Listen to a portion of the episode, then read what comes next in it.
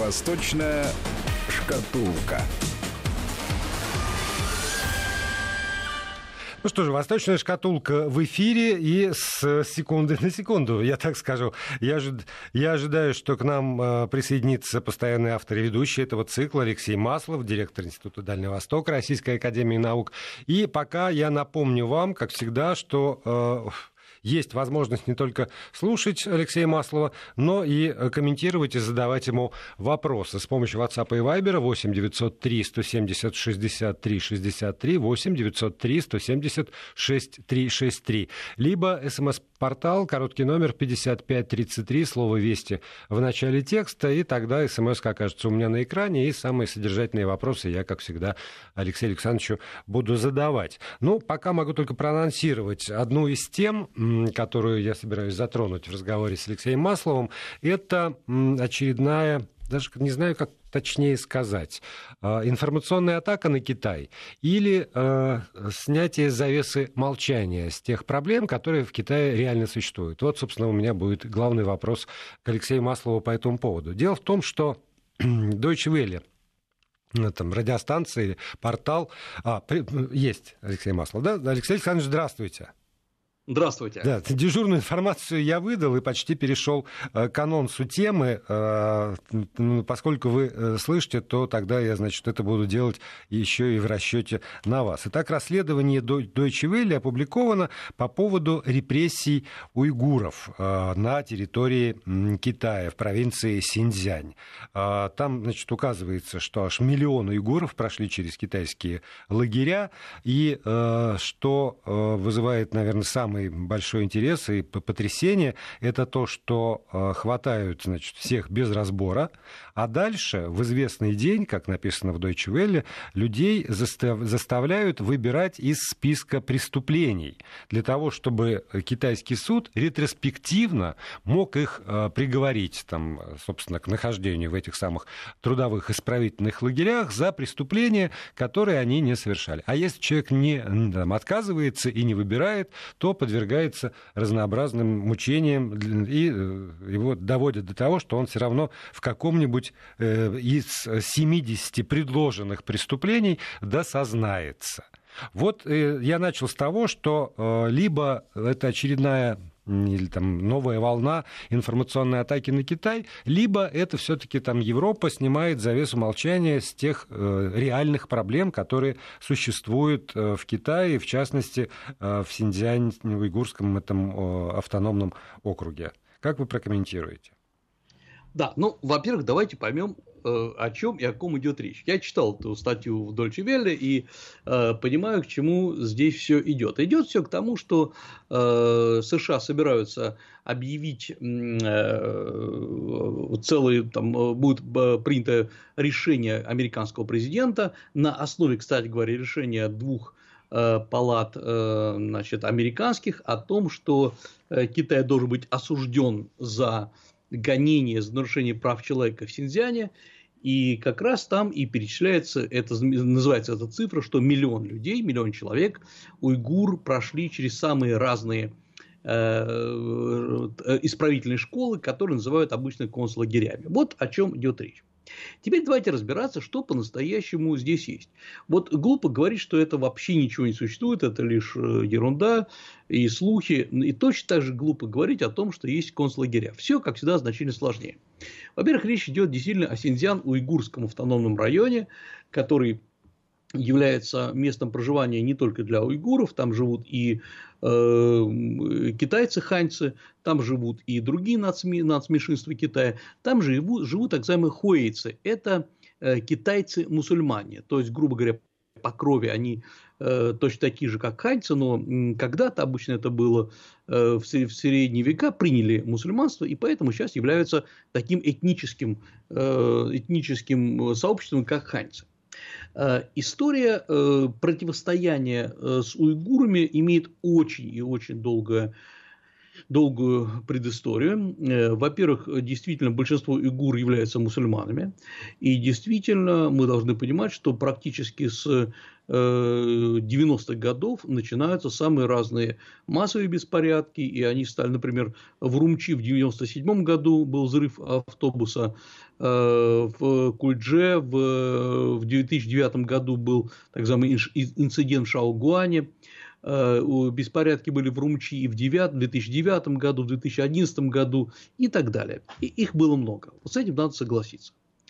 Это отголоски того, что ряд уйгур, они немногочисленны, но они очень активны, э, очень и очень ратуют за э, как религиозную, так и этническую независимость от Китая.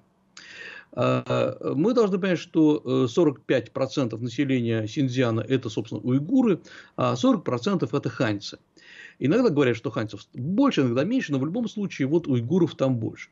Всего э, столица этого Синьцзяна – это Урумчи, э, живет, проживает в ней э, около 2,5 миллионов человек, и как раз в этом Урумчи, в столице Урумчи, уйгур всего-то 12, э, около 13%. То есть вообще во всем Синьцзяне 45%, в столице около 13%. А большинство там э, в Урумчи – это ханьцы, 75%. Таким образом, большинство э, уйгуров проживает за пределами Урумчи, э, в небольших или сегодня уже в больших городах. Э, проблема заключается еще в том, что китайские власти еще в 80-х годах разрешили религиозные училища, которые называются так называемые китайско-арабские школы, по-китайски Джун А Сью Юань, то есть которые разрешены были правительством в мусульманских районах, а вот в Синьцзяне их запретили из-за сепаратистских настроений. Это было одно из первых, пожалуй, таких э, точек э, преткновения между властями и местными уйгурами. Э, уйгуры создавали свои школы, э, где обучали детей, э, в том числе и исламу. Частичное обучение даже велось на арабском языке. Ну и самое главное, что в принципе впервые, наверное, такое очень серьезное восстание было в 1997 году. Тогда во время праздника Рамадана, во время празднования Рамадана были очень крупные демонстрации. Эм, и э, это все проникло в китайские СМИ, и в конце концов были э, арестованы и, как считается, казнены около 30 Э, сепаратистов, которые требовали отделения полностью Синьцзяна от э, Китая и создания э, свободного Туркестана, ну а заодно и целый ряд нападений, которые уже были, инцидентов в 2009-2010 годах, ответственность на себя брала исламская партия Туркестана, крайне-крайне активная и сепаратистская. Это все сильно раздражало не только Китай, это само собой, но раздражало, например, и соседние государства, в том числе и Казахстан, э, куда, как считалось, еще в 90-е, в начале 2000-х годов э, сепаратисты, так сказать, убегали, чтобы спрятаться. Казахстан официально это отрицал, э, но какие-то переговоры э, невнятные велись. В конце концов, Казахстан очень жестко закрыл границу.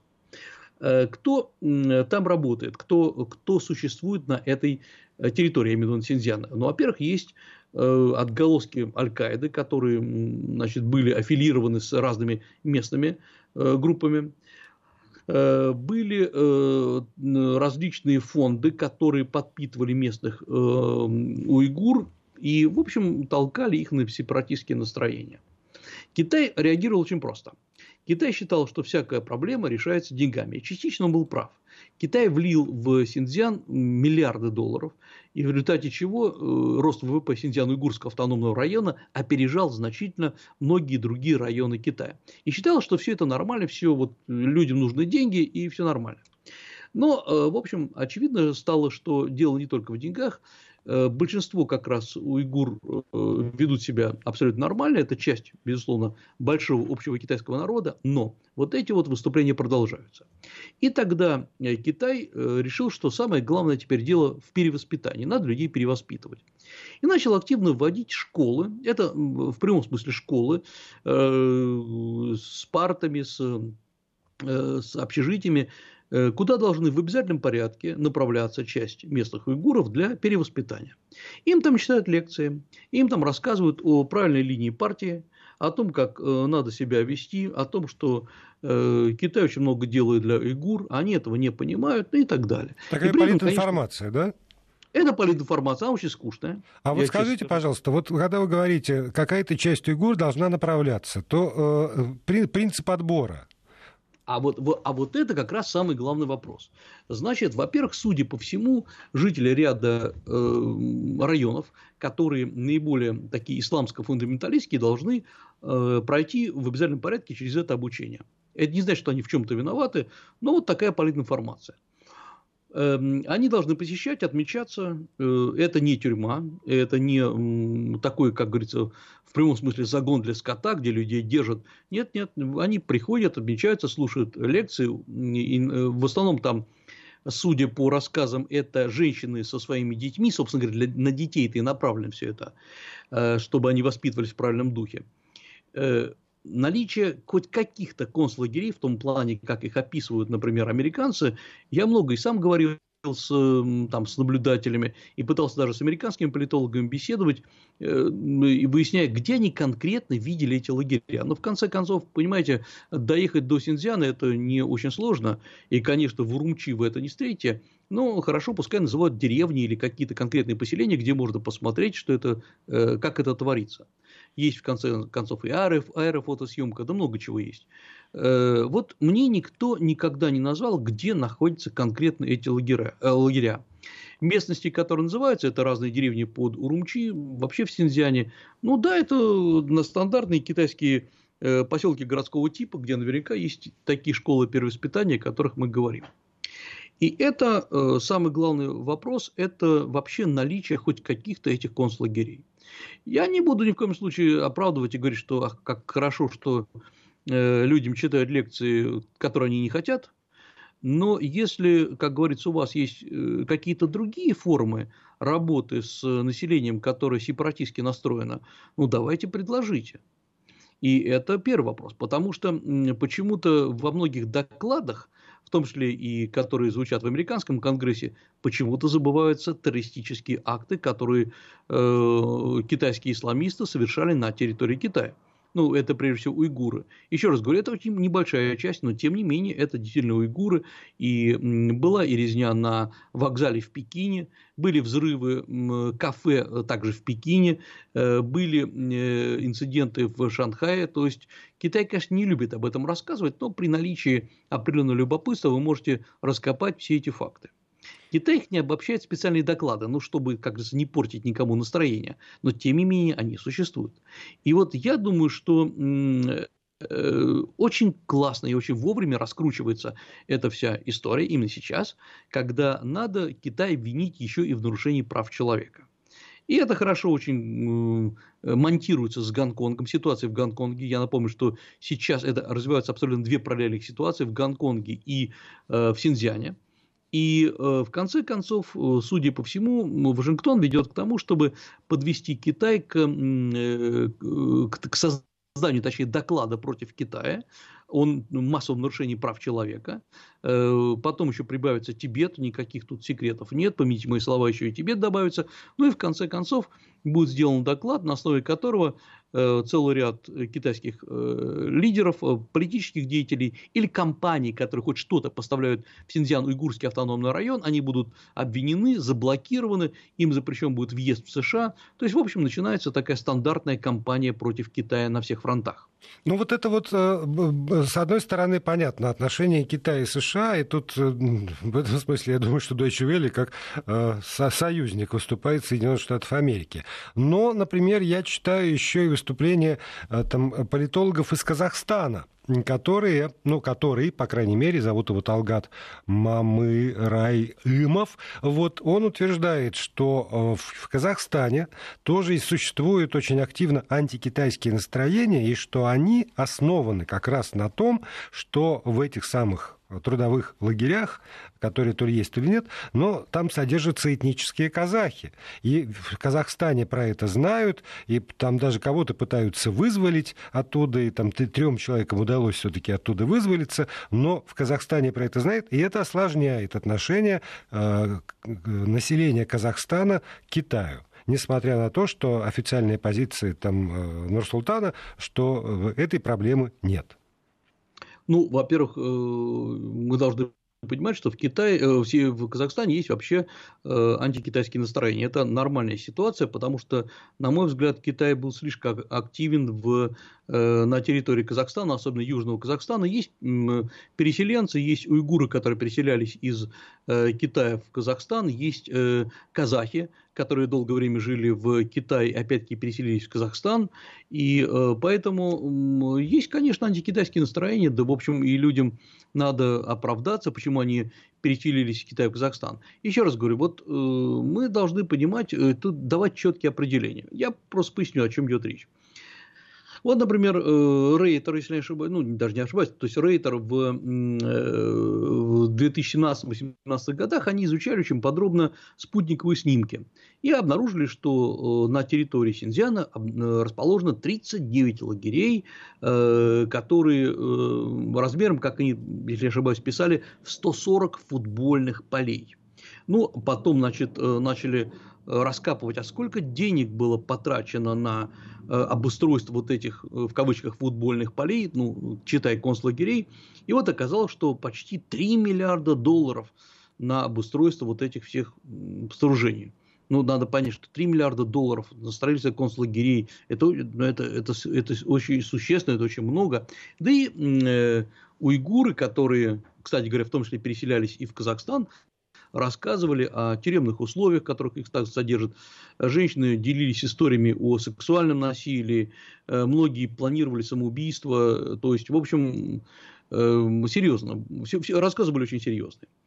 Когда начали все-таки э, этим заниматься целый ряд специалистов, оказалось, что, ну, во-первых, то, что принимали за концлагеря, это просто строительство новых городов, причем еще не заселенных.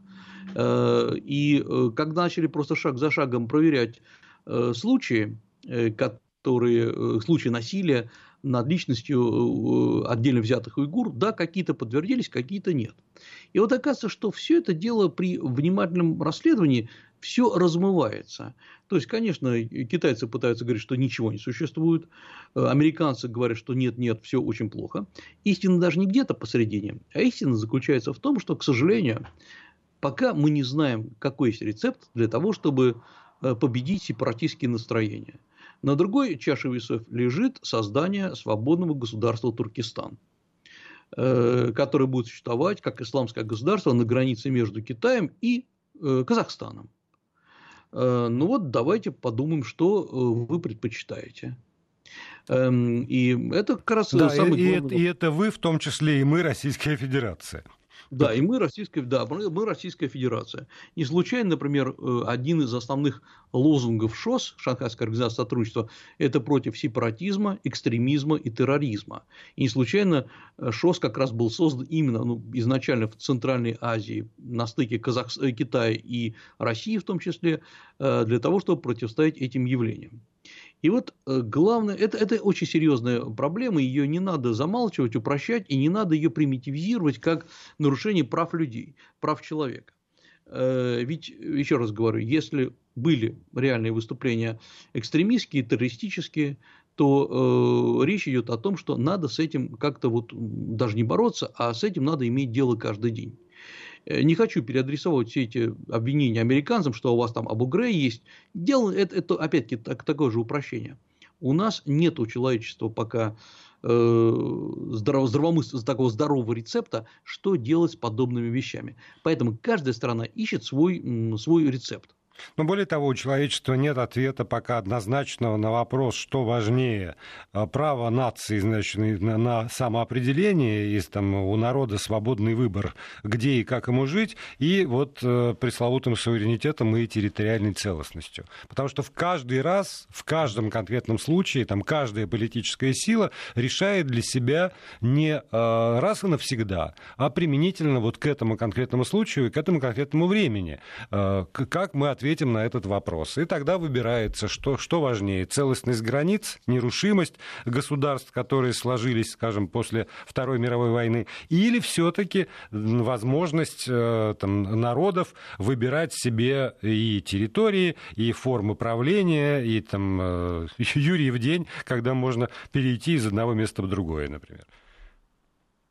Да, это правильно, но, э, например, тот же самый, вот, надо, если мы смотрим законодательство того же самого Синьцзяна, в Синьцзяне еще в 2017 году был принят закон о борьбе с экстремизмом.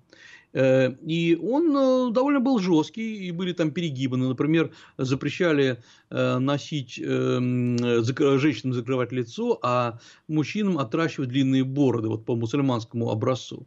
И даже китайцы сами опубликовали такие фотографии длинных-длинных стен с современными, но тем не менее сторожевыми вышками, где показали, что вот здесь, если вы будете такими плохими экстремистами, вы здесь будете содержаться.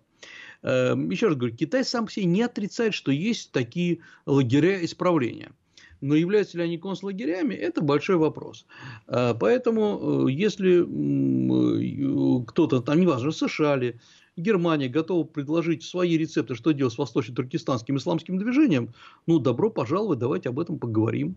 Эм, если мы хотим, чтобы э, в Китае творилось то же самое, что творилось, например, на улицах э, Германии, после того, как туда переселилось довольно много выходцев из мусульманских стран, ну давайте э, согласимся с этой концепцией. Так что я думаю, что здесь, еще раз говорю, вопрос абсолютно находится на рассмотрении отдельно взятой страны. Но обратите внимание, США не хотят обсуждать его, это вопрос э, с экстремизмом, терроризмом должен обсуждаться. Вопрос э, со свободой э, прав э, религиозных э, объединений должен обсуждаться. Но брать, ну, объявлять... Да, но не в ультимативной форме. Алексей Маслов остается с нами. Новости, потом продолжим.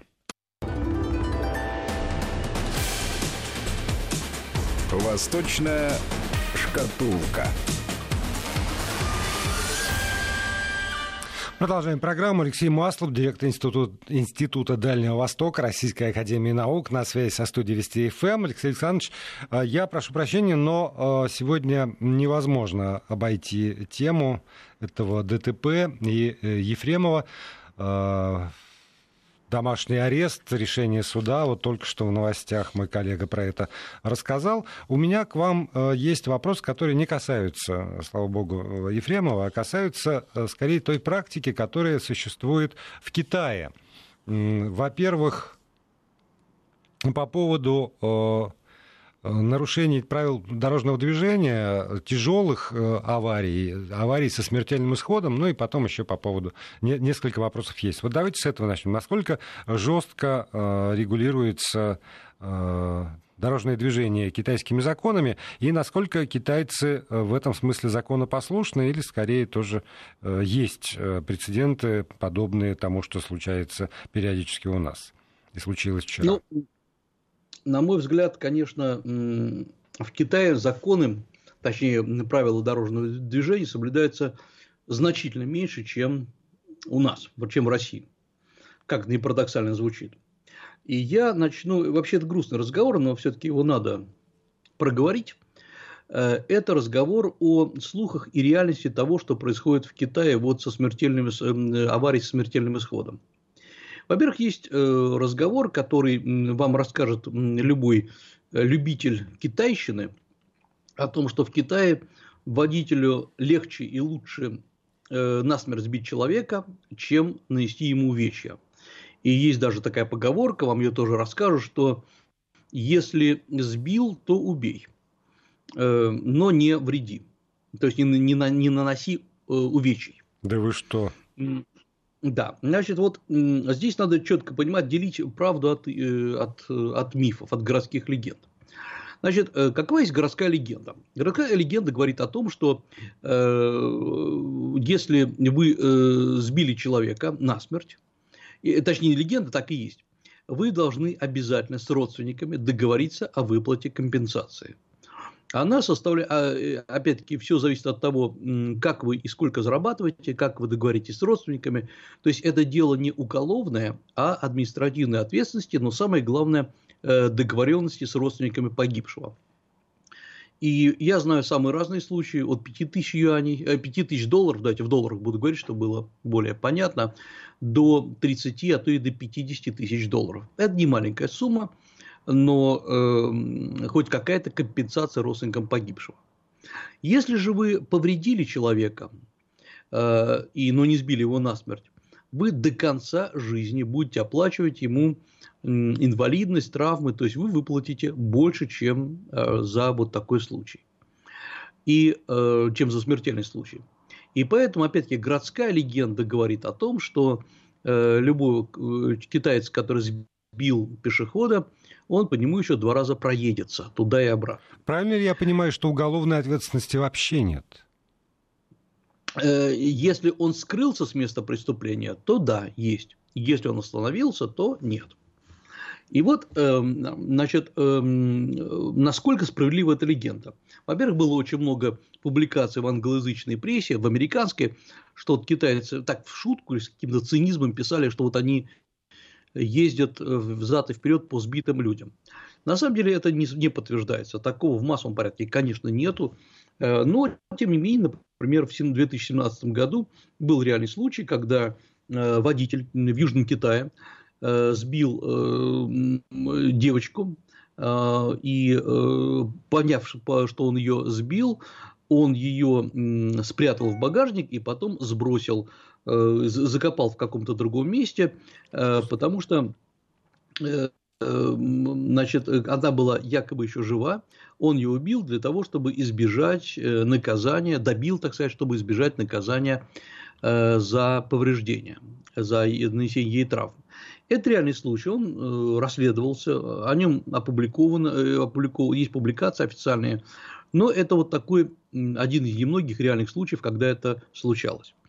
Вот понимаете, это палка о двух концах, вот эти большие штрафы, э, и Китай исходит из особого понятия, ну, особой справедливости, что, понимаете, то, что вас посадят за то, что э, вы сбили родственника э, каких-то людей, они, им от этого, ну, кроме морали удовлетворения, ничего нету. А то, что они лишились кормильца, то лучше выплатить все это деньгами. Вот это серьезное наказание. А и то, и не другое не, не рассматривается. Как, ну, понятно, что там потерю кормильца надо возмещать материально, но это э, там, не, не обязательно отменяет э, необходимости посидеть. То есть ну, та, там все-таки либо-либо. Нет, дело в том, что э, э, обвинение, насколько я понимаю, китайский уголовный кодекс предъявляется родственникам в данном случае. Если родственники говорят, что нас удовлетворяет материальная компенсация, обвинение mm-hmm. не предъявляется. Понял. Да, вот это э, есть несколько зафиксированных случаев. Ну, например, э, в провинции Гуандун еще в 2011 году, вот такой классический случай, маленькую девочку сбивают два отдельных автомобиля, то есть один за другим. Э, причем ни один не останавливается. Э, и, э, значит, э, камеры видеонаблюдения зафиксировали, что мимо этого прошло 18 прохожих, которые даже ей не помогли. И только в конце концов какой-то дворник, который убирался, он помог. Ее тяжело очень повредили, но она жива. И в конце концов вот нашли эти два автомобиля и выставили счет э, водителя. Но самое главное, когда поднялся, подняли вопрос, а вот эти люди, которые прошли мимо, э, понятно, что они не они виноваты, но то, что они прошли мимо, проигнорировали раненую маленькую девочку, вот как к этому относиться?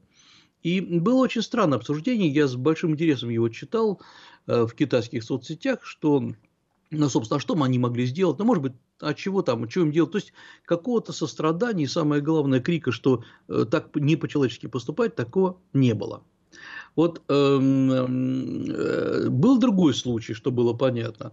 Студент э, в провинции Ганьсу, это западная провинция Китая, тоже, если не ошибаюсь, в 2011-2012 годах, э, он сбивает пожилого мужчину э, э, насмерть и начинает говорить, что это был несчастный случай, что мужчина сам бросился под колеса. Но оказывается, что потом камеры зафиксируют, что это было, э, ну, не, не бросался под колеса, что это была неосторожность водителя.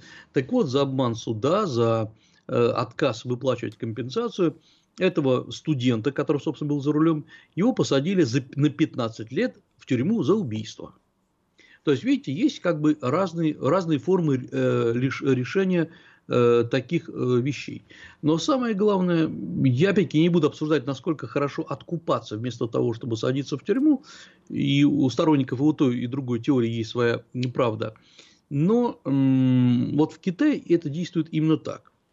Э, я просто, просто, чтобы было понятно вообще, как китайские правила действуют. В Китае есть двойное, по сути дела, наказание за нарушение правил. Это, с одной стороны, с вас, с вас сбавляются баллы, а с другой стороны, вы еще и платите штраф.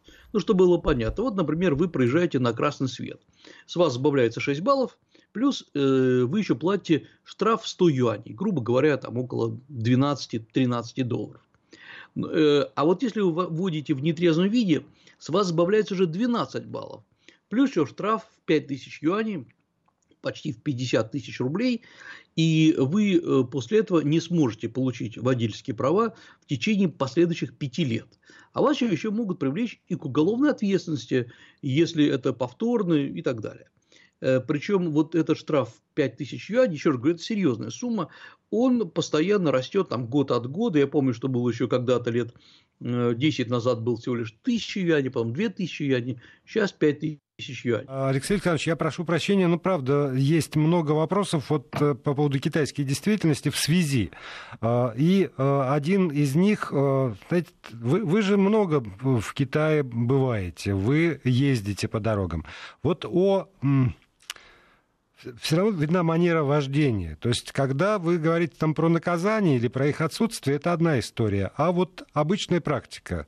Воюют все со всеми на дороге, или там один против всех, или э, там есть ну, там, цивилизованная, что называется, какая-то форма общения, э, поведения на дороге водителей. Как, как там водят вообще? Вообще, как ни странно, ни первое, ни второе, ни третье. Э, если, э, ну, во-первых, э, правила в Китае, грубо говоря, не сильно отличаются по своей логике от правил в любой другой стране. Но если вы садитесь в Китае за руль, забудьте об этих правилах и внимательно следуйте логике дорожного движения.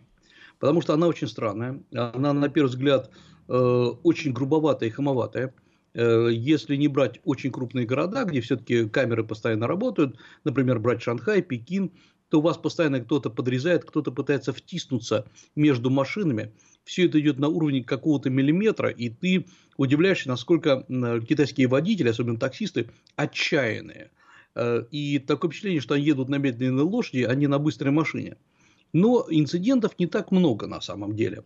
Но э, любой иностранец, у которого вот есть такая категория иностранцев, которые приезжают в Китай, не понимая логики Китая, говорит, о, где здесь можно взять на прокат машину, я тут сам буду ездить, зачем мне все это там платить за поезда, заодно Китай посмотрю. Но как только человек, в принципе, это технически это можно, но мало кто отваживается вообще садиться в Китае за руль, э, иностранец, который не понимает, как надо водить. И э, первый момент, э, Китай очень жесткий в плане вождения. Он не хамоватый, он такой очень похож на китайскую толпу. Кто-то протискивается, кто-то тебя толкает, но не потому, что хочет тебя бить, но потому, что такой, такой норматив поведения. Второй момент. Вы можете встретить э, на улицах, особенно небольших городков, когда два водителя вдруг поругались между собой, они останавливают две машины посередине улицы, выходят и начинают ругаться. Они не дерутся, они так покричают друг на друга, обвинят друг друга в чем-то, садятся и уезжают. Естественно, вокруг них выстраивается пробка, но люди понимают это, воспринимают это с пониманием, потому что, ну как, э, надо же людям как-то договориться. Э, э, при этом вот эти полицейские на улице, они очень редко вас останавливают и штрафуют. В Китае уже лет 10 назад перешли на камеры, поэтому для них это все хорошо известно. Ну и самый главный момент. Э, ведь э, что пугает водителей? Не вот эти штрафы, там 100 юаней, 20 юаней, я сейчас не говорю, конечно, о критических случаях, там, скажем, действительно вождение в нетрезвом виде, это страшное абсолютно наказание. Раньше вообще за это была смер- смер- смертная казнь, потом отменили, как я уже сказал, но э, в принципе э, их э, страшит то, что у них отберут права. Как только ваше количество штрафных баллов переваливает через какой-то предел, сейчас не помню через сколько, но, в общем, его можно в, в течение года набрать без всяких проблем, э, у вас тут же отбирают права, и все. И с этого момента вы безлошадное существо.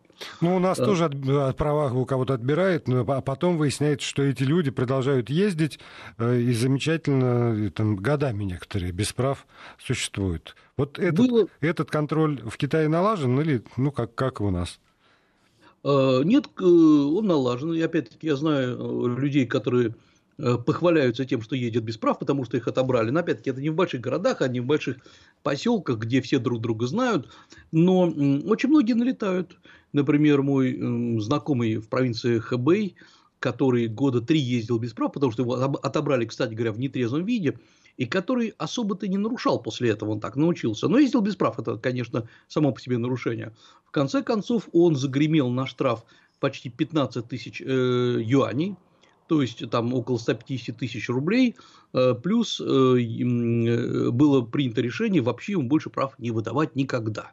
Вот вам нарушение прав человека, чтобы он особо не выступал. Ну а самое главное, я напомню, что в Китае минимально допустимая доза алкоголя в крови 2 сотых промилле. Э, по сути дела, это ну, совсем нельзя пить. По-моему, в США там 8 сотых промилле. Э, то есть, и это, это правильно, потому что, к сожалению, многие китайские водители, даже приняв очень небольшую дозу алкоголя, становятся просто неуправляемыми и сами себя плохо контролируют, тем более машину плохо контролируют. Так что китайские законы в этом плане очень избирательны. С одной стороны, за непристегнутый ремень вас почти не наказывают, ну, если поймали, то там обычно очень небольшой штраф, э, ну, например, э, э, там около 100 юаней. Или вы курите во время вождения, тоже около 100 юаней вы платите. Но, например, если вы, как я уже сказал, выпивший хотя бы немного, то это уже 5000 юаней. То есть здесь диверсификация очень большая. У нас с вами остается три с небольшим минутки. Если позволите, еще вопрос по поводу, как бы это сказать, правоприменительной практики ко всем ли одинаково? Возможны ли ситуации, когда там известный человек, звезда, а, крупный политик, а, прокурор, например, и любовница прокурора могут избежать наказания за ДТП? Ну, во-первых, такие случаи были. Что, что уж тут скрывать? А, но большинство случаев, и причем это были, например, еще в 2010-2009 годах, когда это все было просто вот повсеместно, то какой-то чиновник со своей подругой влетел в столб, потом это все выяснилось, и оказалось, что он был пьяный, э, его чуть ли не полиция сопровождала до дома. Все это было. Но как только начали закручивать гайки с точки зрения, э, что все перед законом равны, это, кстати говоря, спасибо Си Цзиньпину, все это дело быстро прекратилось. И я как-то э, принимал участие в интересной конференции, где говорили о соблюдении законов. И китайцы говорят э, в одно, все э, одну и ту же мысль, что в принципе невозможно бороться с нарушениями только, например, на транспорте или только где-нибудь в университетах. Если мы закручиваем гайки, то они закручиваются автоматически повсеместно. Вот как стали, например, э, сажать коррумпированных чиновников, также их стали останавливать на улицах, этих коррумпированных чиновников. Поэтому просто так сейчас взять и, как говорят у нас, отмазаться от наказания невозможно. Э, и более того, судя по всему, сами по себе Э, сама по себе полиция сливает такие инциденты в, э, куда-то в сеть, ну, чтобы никому не было повадно попадаться на таких вещах. Так что сказать, что можно взять и чиновнику отмазаться, нет. Ну, во-первых, свои же партийцы-то о тебе и расскажут. О, да, да, да. Просто я же все вспоминаю про наше законодательство, когда полицейские не имеют права там остановить машину некоторых категорий наших государственных служащих и понимаю, что отличаются. Жизнь в наших странах все-таки отличается, э, как, бы мы к этому не относились. Ну, вот повестка, собственно, исчерпана. Я не знаю, имеет ли смысл начинать новую тему на последнюю минуту, фактически, нашего разговора. Да, боюсь, не успеем, но, честно говоря, я в следующий раз бы хотел бы поговорить, может быть, кого-то привлечет, а как в реальности сейчас китайцы восстанавливают свою экономику э, и э, как государство стимулирует деньгами восстановление экономики. Это то, о чем мы все время говорим, посмотрим, что будет в Китае. И если позволите, еще вот вопрос нашего слушателя, посоветуйте, пожалуйста, э, хорошую, правильную книгу про культурную революцию китайскую, я так понимаю, все-таки не на китайском, а на, на русском языке изданную. Э, смотрите чудесные книги российских авторов э, Галиновича и Усова, это два разных автора, две разных книги, э, где все очень хорошо описывается. А еще порекомендую биографию Мао Цзэдуна, написанную Александром Вадимовичем Панцовым, который сдавалась в серии «Жизнь замечательных людей». Там отличный как раз раздел про культурную революцию Мао Цзэдуна. Спасибо большое. Вот теперь э, на сегодня все. Алексей Маслов, директор Института Дальнего Востока Российской Академии Наук, провел очередной выпуск программы «Восточная шкатулка». И спасибо вам за ваши комментарии, за вопросы на, на часть. На один, собственно, удалось э, только получить ответ, но я обещаю, что в следующих программах обязательно.